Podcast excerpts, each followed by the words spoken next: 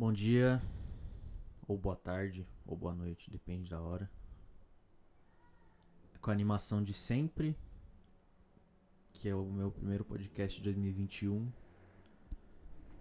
E. É isso. Vamos ver o que vai sair disso. Muito tempo sem falar. Falar para um microfone é uma coisa extremamente difícil. Você saber que alguém mais vai ouvir. É, a gente às vezes não sabe o que vai falar. Geralmente não sabe. E é isso. Então, eu queria começar fazendo uma reflexão, reflexão sobre areia de praia. Você já viu alguém pagando pagando dinheiro para ter areia de praia? Já tentou vender areia de praia para alguém? Não, né? Porque provavelmente você não vai conseguir, porque areia de praia é fácil de conseguir. Tá sempre disponível. Você vai na praia, você pega areia e leva embora. Ninguém vai te falar nada, você só pega quanto de areia você quiser e leva embora. Assim como a própria água do mar.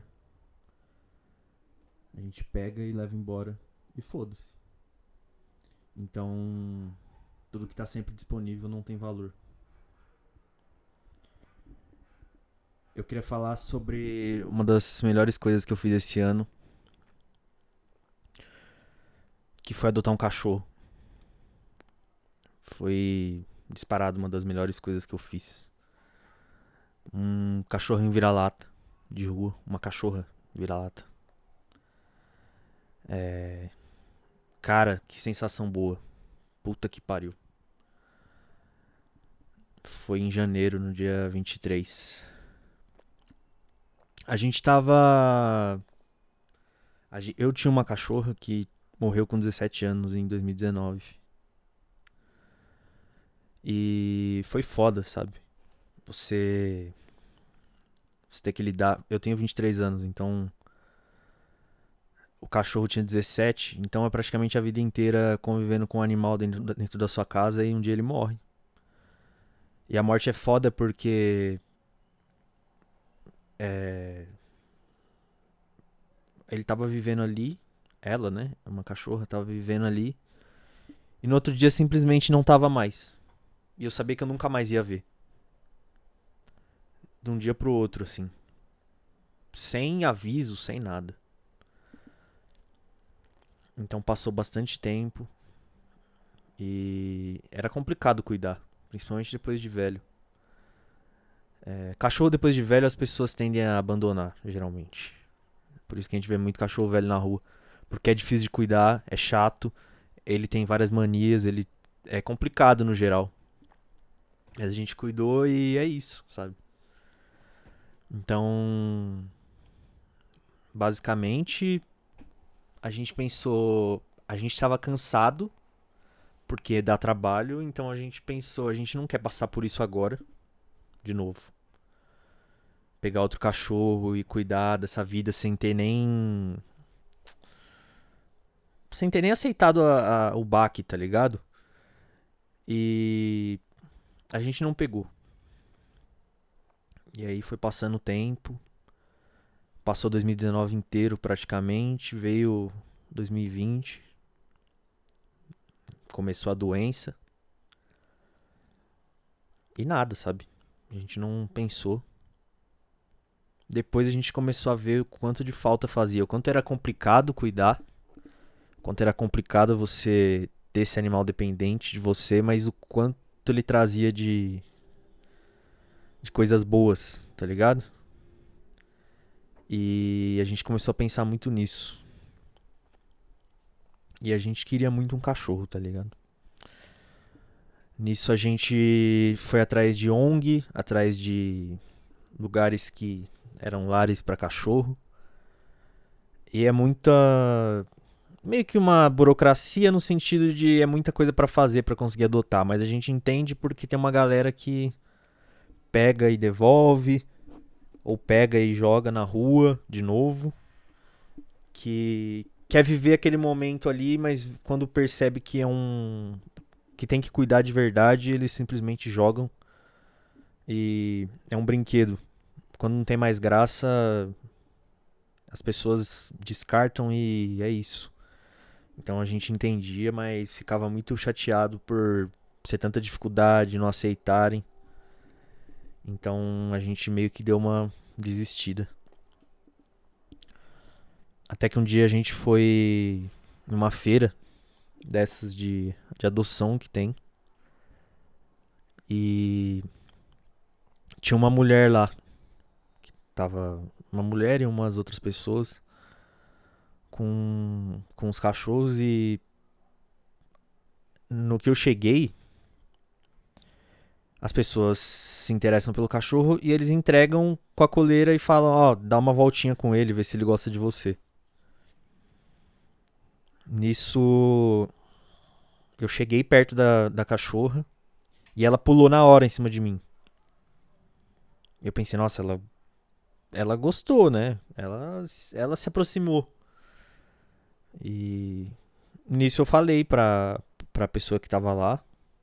Falou, ó, oh, acho que essa cachorra gostou e tal. Aí ela falou, ó, oh, tem uma moça que tá ali atrás, eu só tô pegando a coleira, ela já tinha visto antes, né? E lembro que na hora eu fiquei muito puto. Tipo, nossa, que merda. Tipo, já achei que era. E a moça pegou. É, com a coleirinha e a mulher falou pra ela: Ó, oh, passei um pouquinho com ela, ver se ela gosta de você. E a cachorra simplesmente começou a olhar pra mulher com um olhar assustado e não queria andar. E não queria fazer nada e, tipo, ficou esquisita demais. E a mulher sentava no chão e tentava ficar junto com ela e ela muito resistente. E nada, a gente ficou uma meia hora ali olhando os outros cachorros e tal. Nisso a mulher falou, ó, ela não gostou de mim. Não teve jeito. Não me curtiu e não vai dar, eu acho. Eu vou ver outro cachorro, ou não sei, mas eu tinha gostado dela, mas ela não, não foi muito com a minha cara. Devolveu a cachorra pro cercadinho que tinha ali. Aí nisso ela, nisso eu cheguei perto, ela pulou em mim de novo. E eu falei, ó, eu gostaria de ver ela e tal, e ver como que ela se comporta. E ela passeou comigo e sentou do meu lado, deitou no meu colo, sabe? Foi totalmente. Totalmente amigável, sabe? E eu lembro que eu falei pros meus pais, ó, é essa aqui. Não tem nem conversa. Ainda é preta e branca ainda, corintiana. E a gente só olhou um pro outro e falou: é isso então? É uma vida, sabe? A gente imaginava que ela tinha um ano, a gente descobriu que ela tem uns quase quatro, mas a gente achava que ela tinha um ano, assim. A gente pensou: ó, é um compromisso de pelo menos 15 anos aí. E a gente aceitou na hora. A gente sabia que ia ser difícil, a gente sabia como era difícil. É... A gente sabia que a gente ia ter que doar uma parte da nossa vida para isso. Mas a gente fez. E hoje em dia eu olho e foi uma das melhores coisas que eu podia ter feito. Ela vive aqui em casa. Ela é uma cachorra assustada porque a gente, ela vive, ela foi resgatada, então a gente não imagina o que, que ela vivia antes. A gente não imagina o que ela passou, a gente não imagina se ela apanhou, se ela teve alguma coisa desse jeito, então ela é muito medrosa. A gente chega perto, a gente mesmo ela sendo acostumada com a gente, se a gente chega perto dela muito rápido, ela se assusta, ela fica. Ela se encolhe. Com um movimento muito brusco. Então a gente imagina várias coisas que ela já passou. Tem medo de chuva. Imagina que tenha passado chuva, que tenha, que tenha passado por momentos de ficar na chuva, que tenha passado frio e esse tipo de coisa. Mas a gente vê claramente a gratidão num animal que muitos dizem que ah, não pensa, ele só age pelo instinto, mas a gente vê claramente uma gratidão nele no sentido de é, eu vivia de um jeito, mas eu sei o que vocês fizeram aqui e agora eu tenho uma certa dignidade. A gente vê que o animal percebe isso de alguma forma com as atitudes dele, seja quando você chega em casa, é, na maneira que ele se anima de estar de, de tá com você, não importa o seu humor, não importa se você tá irritado, se você tá, tá triste, se você tá feliz, se você tá. O animal tá ali. Ele sabe o que você fez por ele, que você fez isso sem cobrar nada, porque ele, o animal, querendo ou não, ele não vai te dar nada. Nada físico, nada palpável. Ele vai te dar isso. Então a gente a gente dá uma alegria para ele, a gente dá um lugar para ele e ele devolve dessa forma. E isso é uma relação muito foda, que eu acho que todas as pessoas deveriam ter. De de ter um animal desse jeito, sabe? Às vezes eu paro, olho pra cara dela e imagino que ela já não sofreu e hoje ela tem um, uma caminha para ela dormir. Um cobertorzinho no, no, frio, tem, querendo ou não, tem a gente. É, eu trabalho em casa, então eu tô quase sempre junto com ela. Então a gente percebe como eles são gratos e como eles ajudam a gente em vários momentos. Você tá triste com alguma coisa, parece, eu tenho a impressão de que você tá junto do animal libera algum hormônio que te deixa mais feliz, assim. É uma percepção que eu tenho, porque parece que é instantâneo mesmo.